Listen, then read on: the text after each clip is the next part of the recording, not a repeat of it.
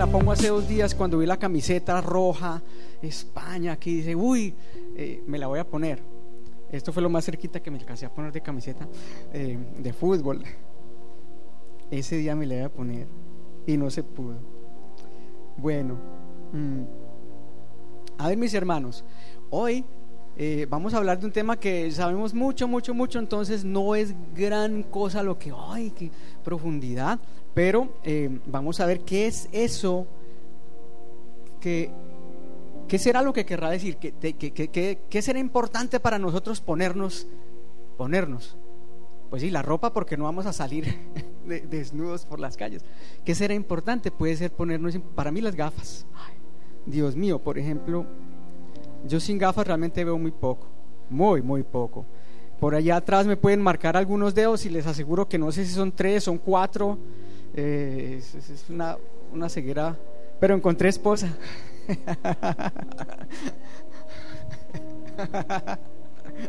A pesar de eso. Bueno, hay muchas cosas que, que podemos usar, que podemos colocarnos, unas más importantes, otras menos importantes, depende de la persona, depende de lo que sea, ¿no? Para algunos las gafas de sol no, no tienen ningún inconveniente, pero para otros es pasar un día de playa horrible, porque todo brilla, todo fastidia. ¿En qué estaré pensando? ¿Qué creen? ¿Ya saben algo? ¿Tienen alguna pista? ¿De qué estaré pensando? ¿En qué atuendo estaré pensando? ¿Quién dijo algo? ¿No? ¿No saben? Ay, ya, ya, ya. Bueno, allá dicen que la armadura. ¿Será que sí será la armadura o qué otra cosa estaré pensando? La unción del Espíritu. Ponerse, no puede ser. Hay tantas, ¿no? La vestidura sacerdotal, el manto de unción, bueno, esas cosas. Hoy vamos a hablar sobre la armadura. Pero no va a ser yo quien va a hablar de la armadura, van a ser esos chiquitos que están allá arriba, que estuvieron trabajando todas estas semanas atrás con la armadura. Ellos nos van a hablar. Yo solamente voy a decir unas pequeñas palabras, pero ellos nos van a dar una enseñanza muy bonita. Dice Efesios, solo tomé de Efesios 6, que habla de la armadura, solo tomé eh, del capítulo, capítulo 6, versículos 14 al 17, solo me restringí solamente exclusivamente a, eso, pues. Y entonces, en cuanto a tantas versiones de Biblia que hay, decidí escoger la Dios habla hoy peninsular 2002. Así que sí, así que manteneos firmes, revestidos de la verdad y protegidos por la rectitud. Estad siempre listos para salir a anunciar el mensaje de la paz, sobre todo que vuestra fe sea el escudo que os libre de las flechas encendidas del maligno, que la salvación sea el casco que proteja vuestra cabeza y que la palabra de Dios sea la espada que os da el Espíritu Santo. Y cuando vemos las cosas bonitas de la Biblia, casi, casi todos decimos, bueno, yo quiero eso. Yo quiero salir con esa armadura puesta, ¿qué tengo que hacer para ponérmela? O me la voy a poner todos los días, otros lo pueden tomar como amuleto. Y usted se la pone todos los días, no le va a pasar nada. Va a llegar al final de la noche y va a estar vencedor. Mm, eh, pero hay tres preguntas que tengo aquí en esta discusión y es, si esa armadura de Dios está disponible para cualquier persona o para toda persona. La respuesta puede ser sí, puede ser no, puede ser tal vez. Es una respuesta complicada de dar, pero vamos a tratar de, de darla un poquito. ¿Está disponible para cualquier persona? Mm, o más bien cualquier persona será capaz de portarla o cargarla o llevarla. Yo me acuerdo cuando David intentó ir a la guerra contra Goliat y le prestan tremenda armadura del Saúl. Y ese muchacho era así con ese, que voy para la guerra. Y no, no, no, no podía David con una armadura tan desproporcionada hacer el combate en el que finalmente David venció, que fue contra Goliat. Entonces, esa armadura no le quedaba a David. Y era muy buena, porque era la del rey de... Imagínense. ¿Mm? Soñaría yo con tener el mejor piano. para expresar mejor lo que quiero expresar. Entonces, implica tener fe. Llevar esa armadura implica tener fe. Entonces ahí es donde empiezan las cosas a... La respuesta empieza a, a diluirse. Cualquier persona puede llevarla.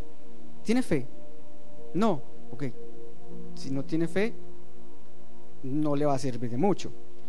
Implica también eh, creer de dónde viene esa armadura y quién es el, el, el, quien aporta esa armadura. Porque algunas veces cuando hablamos de Dios, ay, yo tan bueno que, que, estaba en la iglesia, se cayó este bafle, pero no me cayó a mí, casi me cae en la cabeza, pero no me cayó.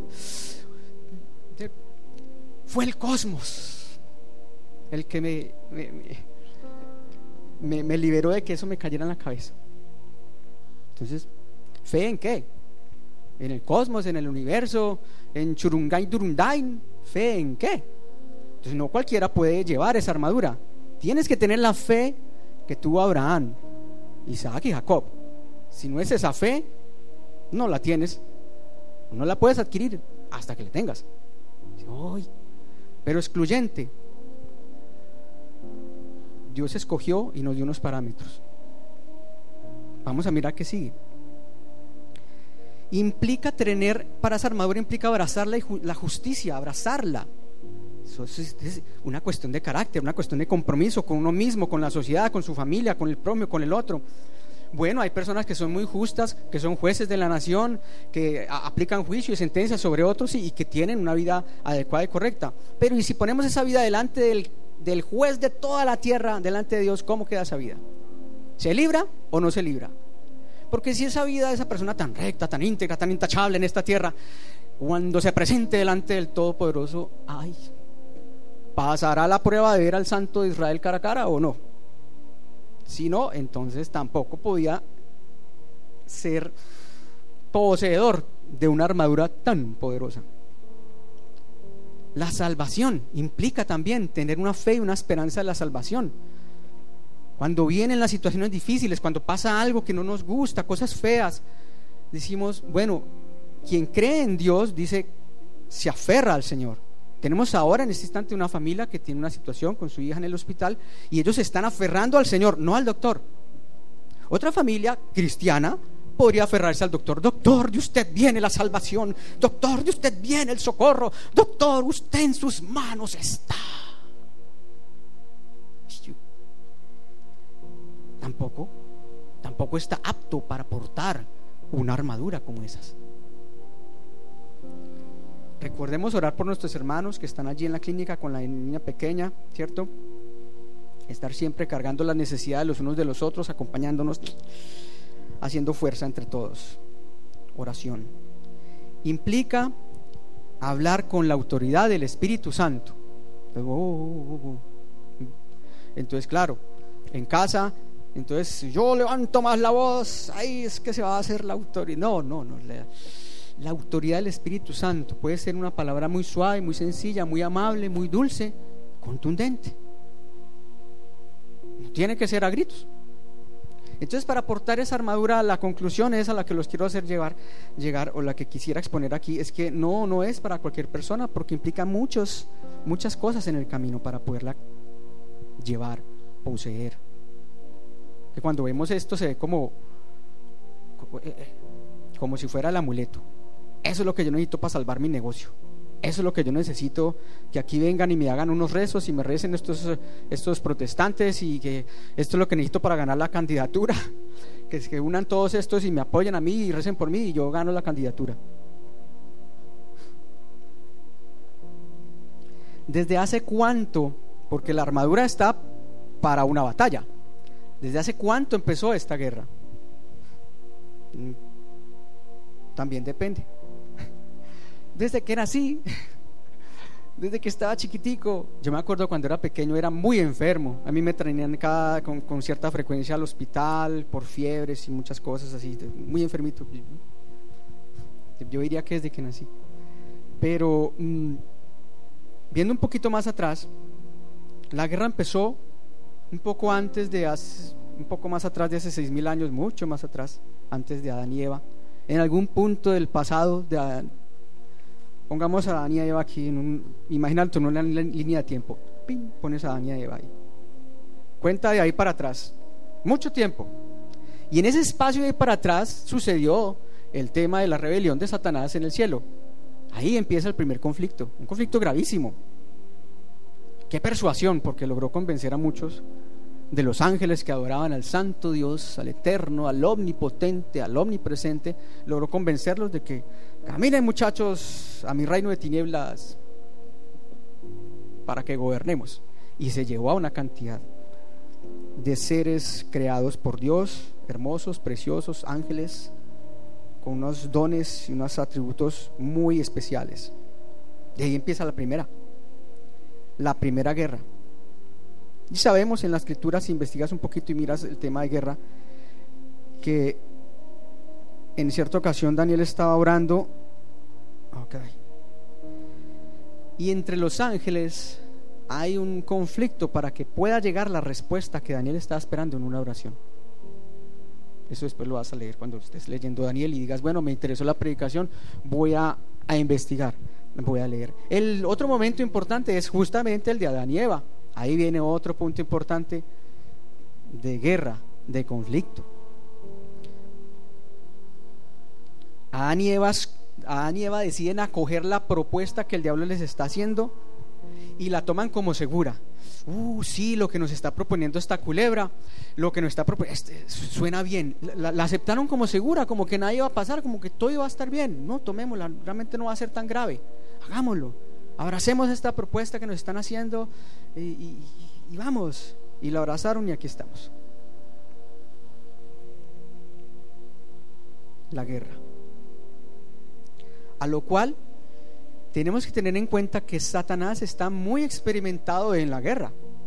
Nosotros tal vez nos convertimos a Cristo hace 5 años, 10, 20, 30, 40, 50, pero Satanás en cuanto a guerra espiritual y combate está entrenado desde hace muchísimos años, siglos, entrenado en eso, en pelear, en tratar de destruir todo lo que Dios hace, en deshacer los planes, en estorbar, en impedir que la palabra llegue, en hacer que, que Caín mate a Abel. El hermano se levante contra el hermano, sí, mátalo, Él está muy entrenado en la guerra. Valdría la pena que nosotros también, ante un adversario así, tuviéramos este tema de la armadura como, como, como una advertencia de lo que, del tipo de enemigo que tenemos. Dicen algunos, ah bueno, y en esta lucha que tenemos prácticamente son en diferentes, ah, diferentes ámbitos, muchísimas situaciones de la vida, que en el trabajo, que si en la casa, con los hijos, con la esposa, situaciones de roce, de conflicto, que te tratan de sacar de quicio, que te quieren quitar la paz o que te quieren eh, decir palabras que nunca hubieras deseado que hubieran salido por tu boca, palabras de las cuales después te arrepientes, oh, quiero yo que dije, todo para distorsionar, para deshacer, para destruir, para confundir las cosas bonitas que Dios tiene para sus hijos.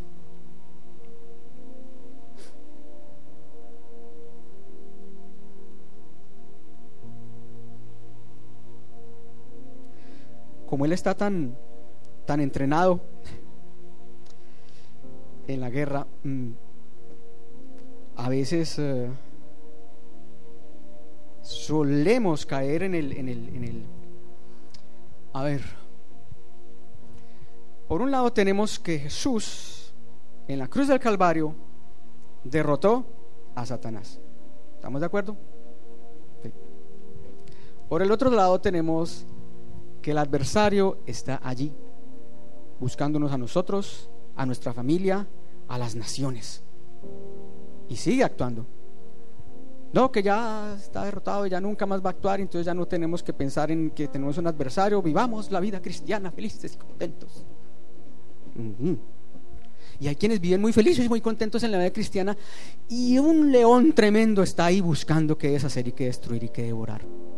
Y qué ya cuando nos vemos con el león encima, pastor, ore por mí. Necesito un consejero matrimonial. Necesito, hombre, por Dios, hace tiempo que nos advirtieron, tienes un enemigo peligroso. Y te estoy mostrando una armadura que te va a ayudar a pasar el día malo. ¿Cómo será? En alguna oportunidad recuerdo que salían en, la, televisión las bromas del peor día de tu vida y hacían a la persona pasar por una cantidad de situaciones, el carro se extraviaba, lo mordía un, perro, eh, lo, despedían del empleo, bueno, todo era una publicidad, una propaganda, todo era un programa, pero para hacer que la persona pasara por un día muy... Y con esta armadura vamos a lograr pasar al otro lado de un día difícil. A lo cual me llega una pregunta más aquí. Y es, mm, mm, ¿cuál es, cuál es tu debilidad? ¿O en qué lugar sientes que se desarrolla la batalla más contundente eh, en ti? ¿Cierto? En ti, en la mente, en tu salud emocional, en tu hogar, en tu vida sexual, en tu vida física, ¿en qué? ¿En tu fe? ¿En tus convicciones de Dios? ¿Un día crees, otro día no crees? ¿En, qué? ¿En dónde está ese, ese punto? ¿Dónde está más frágil? Porque el enemigo ve tu armadura y dice, por acá va a ser. Porque está entrenadísimo en la guerra, entrenadísimo. Y otro día, bueno, vamos a hacerle por acá. Y ahí viene el dolor. Qué bueno es ser honestos con Dios. No caer en el, no, tú todo lo sabes, pero seamos sinceros con Él en esta noche, cuando estemos en casa, mañana en la mañana, cuando estemos orando. Dios, he tenido durante los últimos meses esta situación, tú, pues, tú la conoces, pero verbalízalo y díselo y cuéntaselo a tu creador de esa debilidad. Y bueno, y busca ayuda, como hablábamos en, en, en el grupo de varones en esta semana. La debilidad, el punto donde esa armadura es más es frágil, pero no por culpa de la armadura, sino por culpa del portador. la armadura en sí sola es muy poderosa, pero depende de nuestra actitud, de nuestra convicción, de nuestra fe, de nuestra actitud. Ahí es donde toma realmente valor.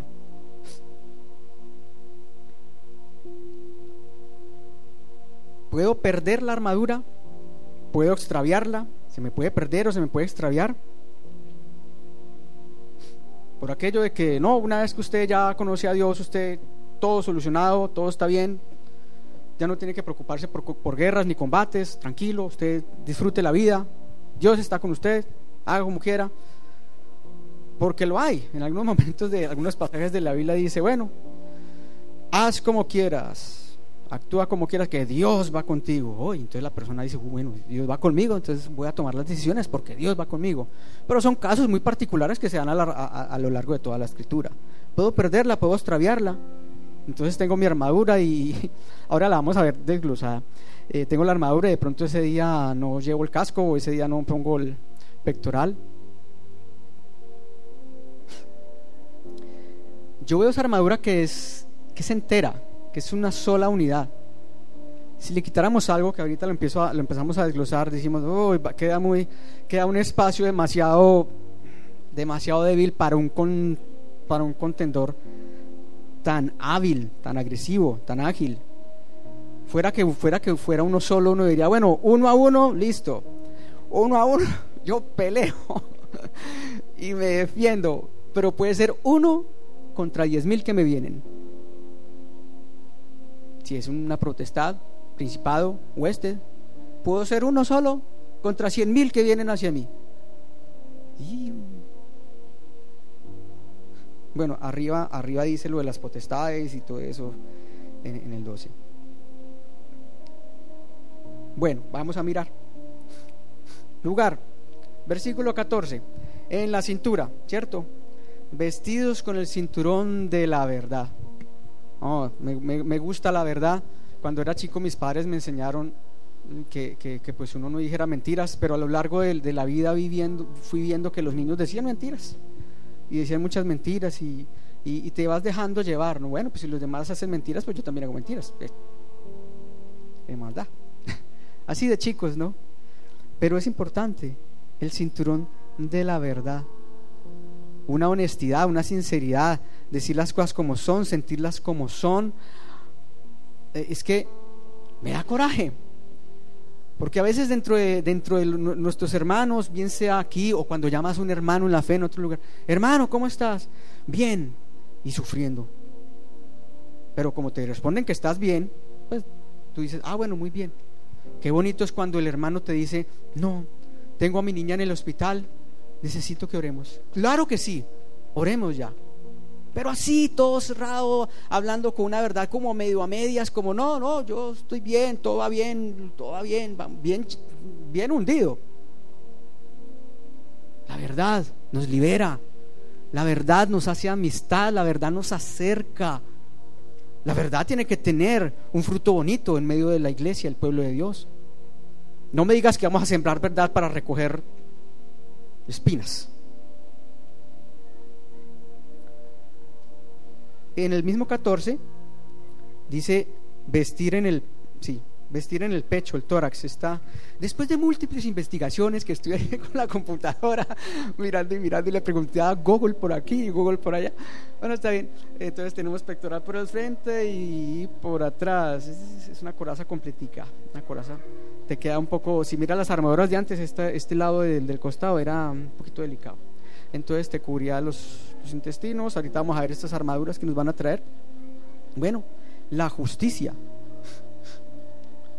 Y si queremos ser justos, solamente es a través de Jesucristo que logramos aplicar una justicia correcta.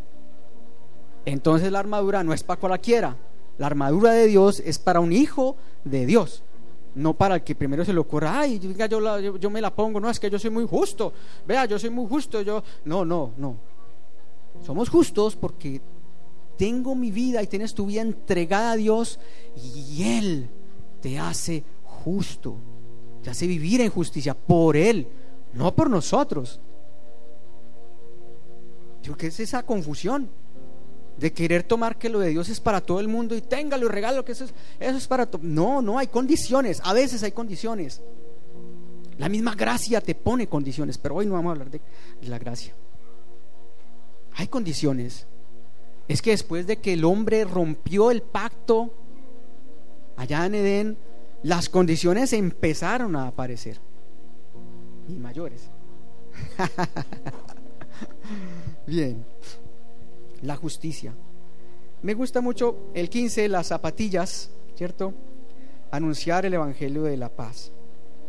Entonces, podremos estar muy bien, muy sólidos con nuestra armadura, muy bien posicionados en nuestro ministerio, en nuestro liderazgo, pero si no haces evangelismo, no te sirve. no, pero, pero no la ponga tan complicada. ¿Qué más hacemos? Si medianamente recuerdo, Jesús dijo, háganlo, ustedes como yo, enséñenlo. Si tienen, tienen mi espíritu, vamos, háganlo. No, no, me da temor, me da esto, lo uno, lo otro, hombre, hombre y mujer, tienes una armadura muy poderosa a la cual puedes acceder y aquí ya vamos a acabar con lo, con lo que sigue zapatillas para anunciar el Evangelio. Claro, y es que es ahí cuando anunciamos el Evangelio donde la, pelea se pone más dura. En el momento en que empezamos a tener discípulos y a decir, ven, yo te quiero hablar de Jesús, mira, Jesús es el camino, Él te ama, quiere que vivas así, mira cómo todo lo que Él tiene para sus hijos, mira, en ese momento empieza el conflicto más fuerte, claro.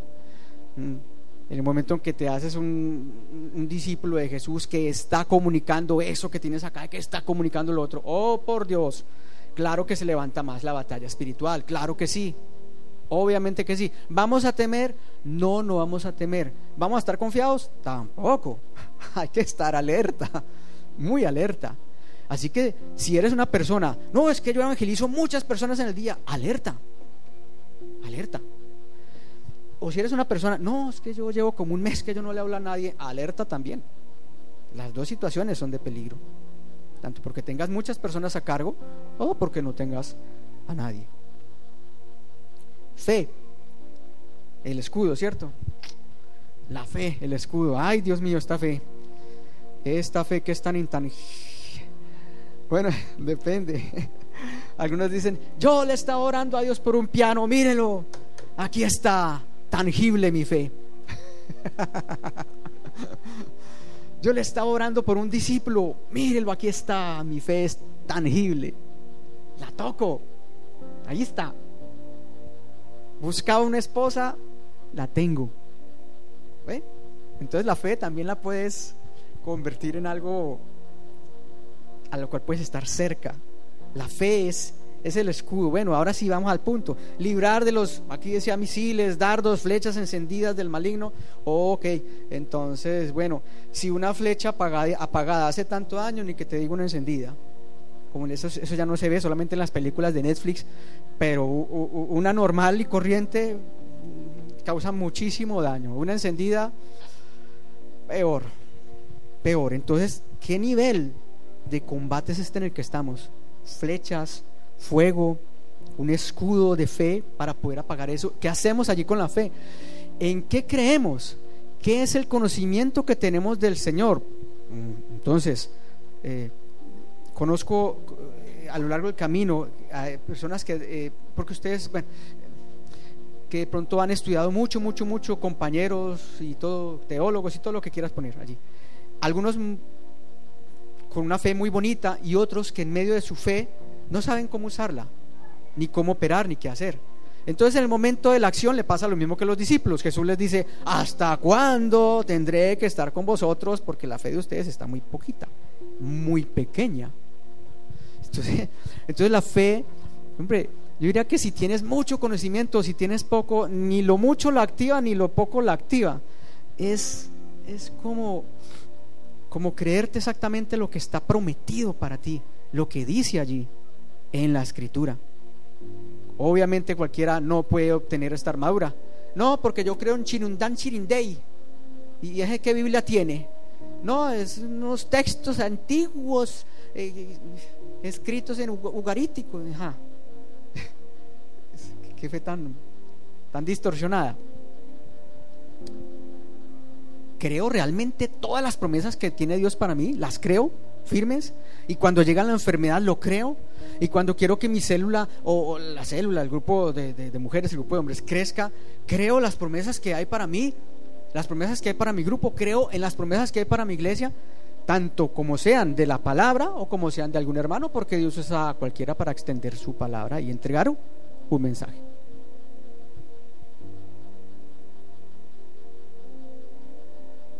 Es, es muy difícil medir la fe. Menos mal que ninguno de nosotros la tiene que medir, pero Él sí la mide muy bien. Y conforme a nuestra fe, Él nos da. Entonces, bueno, preocupémonos por pasar bien ese examen. Si pasas bien el examen de la fe, yo creo que te, nos va mejor en este largo camino porque seguiremos en pie de lucha hasta el final de nuestros días. Con dardos, con misiles, con fuego, con flechas, con lanza, con todo. Pero si nuestra medida de fe sigue estando, varias veces dijo Jesús, nunca encontré una fe en Israel como esta. Ah, esto sí se puede, sí se puede, sí se puede con nuestra fe agradar al Señor y obviamente tremendo escudo el que, el que tendríamos para esas situaciones que se vienen, ¿no? en la cabeza el casco de la salvación, proteger nuestra cabeza con la esperanza de la salvación, de lo que tenemos, de la herencia que tenemos incorruptible, de lo que Él compró por nosotros con sangre, su salvación. Este punto es muy delicado, porque sabrán que en el camino del creyente muchos abandonan. Abandonan porque olvidaron que había una salvación. Abandonan porque pensaron, no, eso de la salvación no creo, no, no. Historias, yo, yo más bien abandono este camino y tomo otro, el de Chirindán Chirindín, y por ahí me voy, que también me lleva a la salvación. No. Aquí, en la mente, ¿qué es mi concepto de la salvación? ¿Qué creo yo que es la salvación? ¿Qué entiendo yo a través de la palabra que es la salvación? la pierdo, no la pierdo, estará conmigo hasta el final, debo preservar, debo cuidar mi salvación o puedo andar de cualquier forma descuidando mi salvación. Pero claro, sabrán, si investigan, nunca se pierde la salvación, jamás se pierde. Pero también sabrán que hay otros que dicen en los textos sagrados, cuida, cuídala.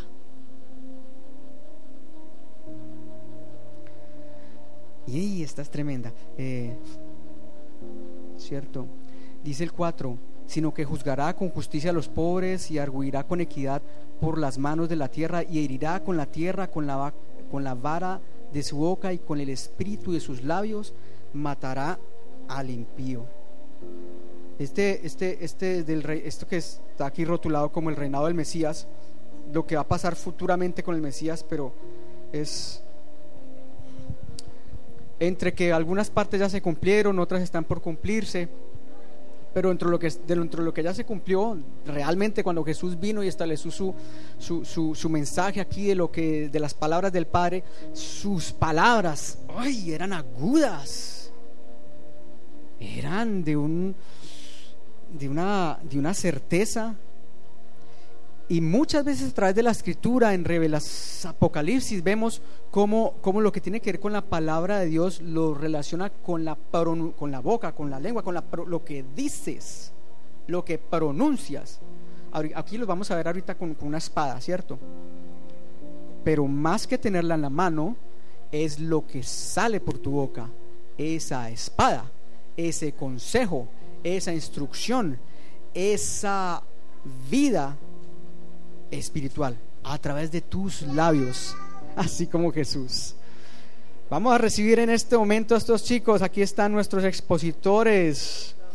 Adelante, van bajando. Eh, muy bien. Un aplauso, por favor.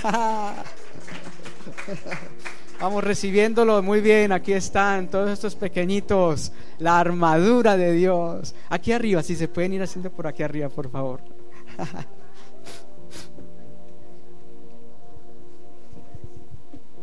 Bueno, excelente. Vamos a mostrar nuestras armaduras. Este es un trabajo muy... Ya va a venir la profe para contarnos algunas experiencias de esta armadura. Ustedes saben la confianza que ellos tienen en esta armadura, tan genuina y tan transparente. Que fuéramos como niños para tener una confianza así de decir, tengo mi armadura, mi espada, mi casco, mi yelmo de salvación y en mis pies el Evangelio. Y viene el más pequeñito de todos, de pronto está, está aquí Alejandro. bueno, muy bien. ¿Te puedes quedarte aquí? Momento de las fotos. ¿Quién va a tomar fotos? Eso, muy bien, aquí quedamos. Excelente. La profe Mónica. Mónica, ¿quieres darnos algunas palabras? ¿Quieres contarnos algo de tu experiencia, por favor? Bueno, este desde que empezó el curso en septiembre, eh, he empezado con el tema de la armadura de Dios. Y el primer día que les expliqué el tema de la armadura de Dios y que entre todo íbamos a hacer una armadura grande, tuvieron la brillante idea y me dijeron, de eso nada, queremos una armadura cada uno. Yo digo, pues entonces tendrán una armadura cada uno. Y entonces cada domingo fuimos hablando de una parte de la armadura y ellos hicieron, eh, aparte del, de la parte del cuaderno donde rellenan y, leen, eh, fueron decorando cada parte de la armadura. Y entonces dijeron, el último día nos ponemos la armadura y bajamos. Hoy ya les daba vergüenza. Pero aún así digo, vamos a ver, el soldado de Dios tiene que ser valiente, así que a bajar con la armadura. Así que han estado muy contentos de, de hacerlo y muy entusiasmados. Y ahora los vais a escuchar a ellos. Bueno, muy bien, aquí viene la parte de las entrevistas. Paso de Sofía. Bueno, Sofía, no, quédate ahí, quédate ahí. Vamos a entrevistar por acá. Vamos a entrevistar. ¿Cuál fue la parte más difícil que te, que, para hacer esta armadura? ¿Cuál fue la que te, dijiste, wow, esta es difícil? ¿Tú qué dices? ¿Cuál fue lo más difícil? No sé, la verdad, casi ninguna. Bueno, todo estuvo fácil, casi muy bien. Por acá, ¿cuál fue la, la parte más, la, la, parte más fácil de tu armadura que dijiste, bueno, esta sí la pude hacer eh, en una sola sesión? Los pies. A ver esos pies. Ajá, los pies. Bueno. ¿Cuál fue la que te tomó más tiempo? El casco de la salvación. El casco de la salvación. Bueno, y otra pregunta, quiero la más difícil, la más difícil. ¿Cuál crees ¿O cuál sientes tú que es como la más importante? Uy, esta no la puedo perder porque por nada puedo perder esta parte de la armadura. Eh, la coraza de justicia porque pienso que pues es muy importante porque protege el corazón y los demás órganos. El asiento de las emociones. ¿Y tú qué dices, Amelia? Yo creo que es el casco de la salvación porque protege los malos sentimientos. ¿Vieron? Ahí está la sabiduría fluyendo.